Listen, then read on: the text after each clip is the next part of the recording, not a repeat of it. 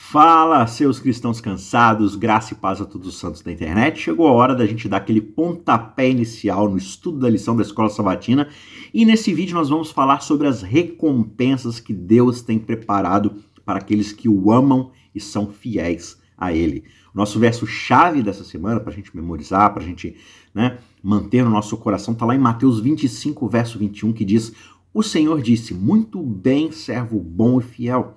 Você foi fiel no pouco, sobre o muito eu o colocarei. Venha participar da alegria do seu Senhor. Assim como nesses versos, o restante da Bíblia nos ensina que Deus é um Deus que recompensa e tem bênçãos maravilhosas reservadas para aqueles que o seguem com fidelidade. E nesse vídeo de hoje, a gente vai explorar três tópicos que falam sobre as recompensas de Deus. O primeiro tópico, o Senhor recompensará a nossa fidelidade. A gente observa nas partes de domingo, de quarta-feira, que a recompensa de Deus não é algo que nós podemos merecer, mas sim algo que ele nos concede por causa da sua graça. E a fidelidade ao Senhor é a chave para nós recebermos a sua recompensa.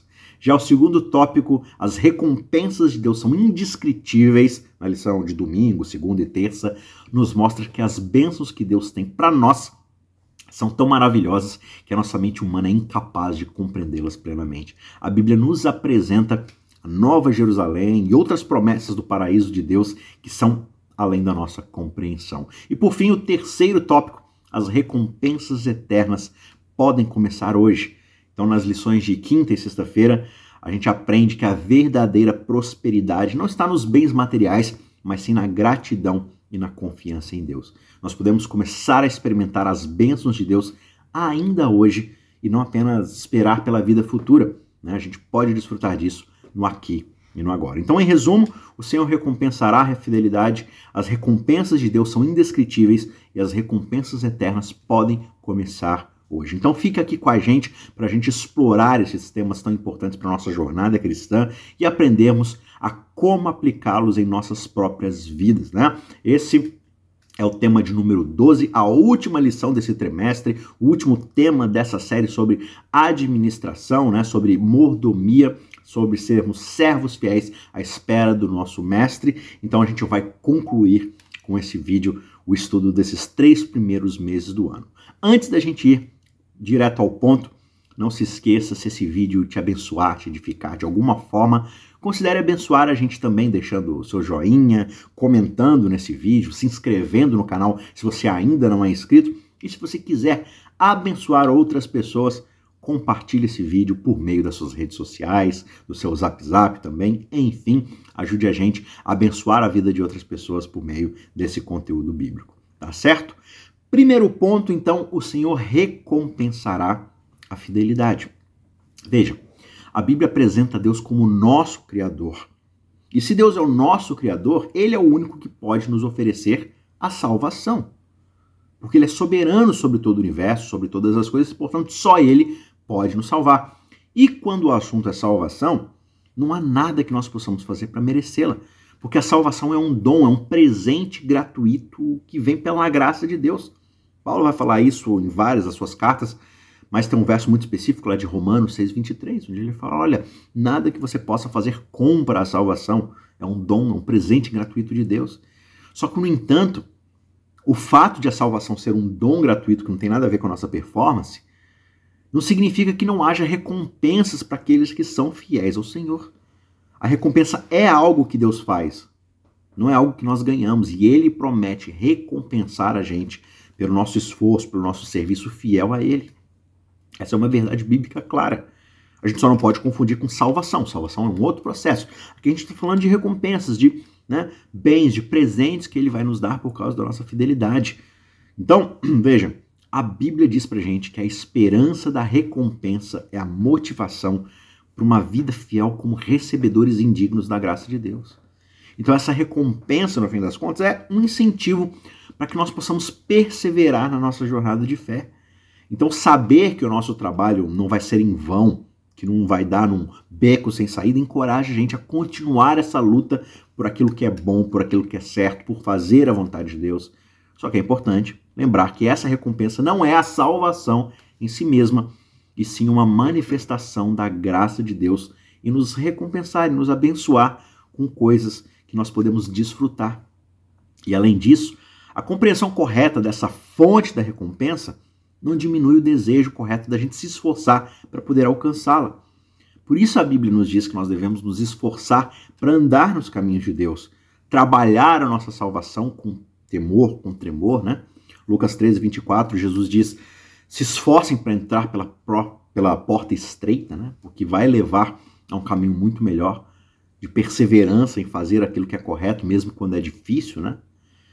Esse é um aspecto crucial da nossa fidelidade a Deus, né? o uso correto do nosso, dos nossos atos, dos nossos recursos, do nosso tempo, dos nossos dons. Então, o verso de hoje, né, o verso chave que conta a história da parábola dos talentos, ali a gente aprende, né? Jesus nos ensina que Deus nos confiou recursos financeiros para usarmos na sua obra.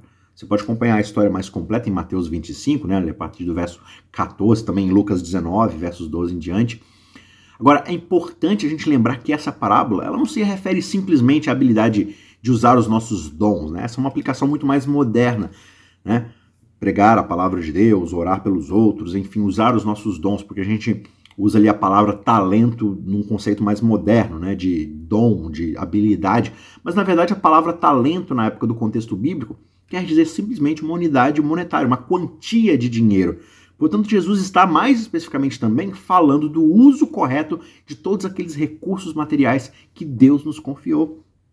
Cada pessoa será tratada individualmente nas suas responsabilidades. Ela vai ter que prestar contas dos talentos e da quantia financeira, das bênçãos materiais que foram confiadas a nós. Quer nós tenhamos feito um bom uso dessas coisas ou um mau uso delas.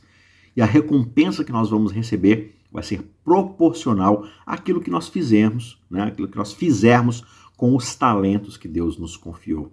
A punição que nós receberemos também vai ser proporcional a um uso displicente ou egoísta que nós fizermos desses talentos, desses né, recursos.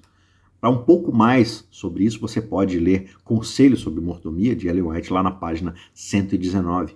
Mas, em outras palavras, se nós usarmos bem os talentos que Deus nos confiou, nós seremos recompensados. E se não usarmos adequadamente esses recursos, nós seremos castigados, punidos. E essa é uma lição importante que nós precisamos aprender, né? Assim, nós podemos ver que a fidelidade a Deus tem muitas recompensas, tanto nessa vida quanto na vida futura. Só que é importante a gente lembrar que a salvação é um dom gratuito que vem pela graça de Deus e não tem nada a ver com a nossa performance. Só que, de novo, isso não significa que não haja recompensas para aqueles que são fiéis.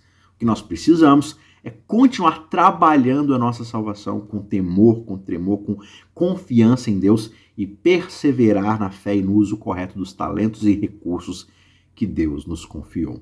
Tá certo? Ponto de número dois: as recompensas de Deus são indescritíveis. Deus é amor e ele nos ama tanto que nos deu seu único filho para que pudéssemos ter a vida eterna. Paulo fala isso em Romanos, João vai falar isso lá no capítulo 3, verso 16, né, João? Essa é a maior recompensa que nós podemos receber dele, pois ela garante a vida eterna ao seu lado, para todo sempre. E além disso, a segunda vinda de Cristo também é uma grande promessa de Deus para nós. Através da morte de Cristo na cruz, nós temos a garantia de que ele vai voltar para estar conosco, para que onde ele estiver nós também estejamos. Mas como se esse gigantesco ato de graça não fosse o suficiente, como se a promessa da vida eterna e de habitar com Cristo para sempre não fosse um prêmio suficiente, ele também promete outras recompensas que Deus preparou para nós, além da nossa compreensão. E uma dessas recompensas é a descrição, por exemplo, da Nova Jerusalém, do novo mundo que nós iremos habitar. É descrito na Bíblia ali como uma cidade maravilhosa, cheia de beleza e glória e brilho. E essa cidade é apenas uma das maravilhosas promessas que Deus tem reservado para aqueles que o amam. Além disso, as Escrituras também nos dizem que quando nós estivermos com Deus, não haverá mais lágrima, todas as dores e sofrimentos do mundo vão desaparecer e nós viveremos ao lado de Cristo e teremos acesso, por exemplo, ao eterno viver ali, comendo da árvore da vida, né? bebendo do rio que flui ali, trazendo vida. E por mais que a Bíblia nos fale sobre as recompensas de Deus, é impossível a gente compreender completamente a magnitude do que essas bênçãos significam. A nossa mente humana é limitada demais e não consegue compreender as glórias daquilo que Deus promete para nós. Mais sobre isso você pode ler, por exemplo, a página 674 do livro Grande Conflito, para meditar nessas coisas maravilhosas que estão reservadas para nós, que somos fiéis a Ele aqui nessa terra. Só que ainda assim, nós podemos ter a certeza de que as recompensas de Deus são muito maiores do que nós podemos imaginar. E o mais importante é que todas essas recompensas já estão disponíveis para todos aqueles que amam a Deus e obedecem aos seus mandamentos. Então, que nós possamos continuar a buscar a Deus em tudo aquilo que nós fazemos, sabendo que as recompensas que Ele tem para nós estão além da nossa mais louca, mais criativa compreensão e valem todos os nossos esforços, cada uma das coisas que nós deixamos de lado para servir a esse Deus, para nos dedicarmos à sua obra, valem a pena no fim das contas. Terceiro e último ponto, as recompensas eternas, elas podem começar hoje. Porque mesmo que a plena recompensa que Deus tem para os seus fiéis só vai poder ser experimentada quando ele retornar, quando Jesus voltar para nos buscar, há bênçãos que nós já podemos experimentar aqui e agora. É possível a gente experimentar uma parte da rica recompensa de Deus ainda nessa vida. A verdadeira prosperidade, ela não se trata simplesmente de acumular bens materiais, de ter tudo aquilo que a gente deseja, mas sim de termos o suficiente para nossas necessidades quando nós precisarmos. E a Bíblia nos ensina que Deus vai suprir todas as nossas necessidades de acordo com a sua riqueza na glória de Cristo Jesus. Está lá em Filipenses 4, verso 13. E a prosperidade também significa nós sermos gratos já aqui, agora, pelo que nós temos no Senhor e confiarmos nele em todas as coisas que chegam para nós. Quando nós aprendermos a confiar em Deus, nós seremos gratos por as suas bênçãos que já recebemos hoje. Vamos identificar tudo aquilo que ele já tem nos dado, né? A gente vai experimentar a verdadeira prosperidade nas nossas vidas quando nós confiarmos nele. E quando nós somos bons mordomos daquilo que ele nos confia, ele vai nos abençoar abundantemente. Portanto, nós podemos começar a experimentar as bênçãos de Deus ainda hoje, não apenas na vida futura, aqui, agora. Então, que nós possamos buscar a Deus em todas as áreas da nossa vida, né? Nós precisamos confiar nele e sermos gratos por causa das suas bênçãos, sabendo que ele vai suprir todas as nossas necessidades de acordo com a sua riqueza e da glória que vem de Cristo Jesus. Para concluir, eu quero ler aqui um trecho de Ellen White onde ela diz: Olha, meu caro peregrino, né, meu caro é, sujeito que anda por essa terra que não é o seu lar, nós ainda estamos no meio das sombras, das turbulências das atividades terrenas, mas em breve o nosso Salvador vai aparecer para trazer libertação e descanso. Pela fé, nós podemos contemplar o futuro abençoado como descrito pela mão de Deus. Aquele que morreu pelos pecados do mundo está abrindo amplamente as portas do paraíso para todos aqueles que creem nele. Logo a batalha terá sido travada, a vitória terá sido conquistada. Logo nós veremos aquele em quem a nossa esperança de vida eterna está centralizada.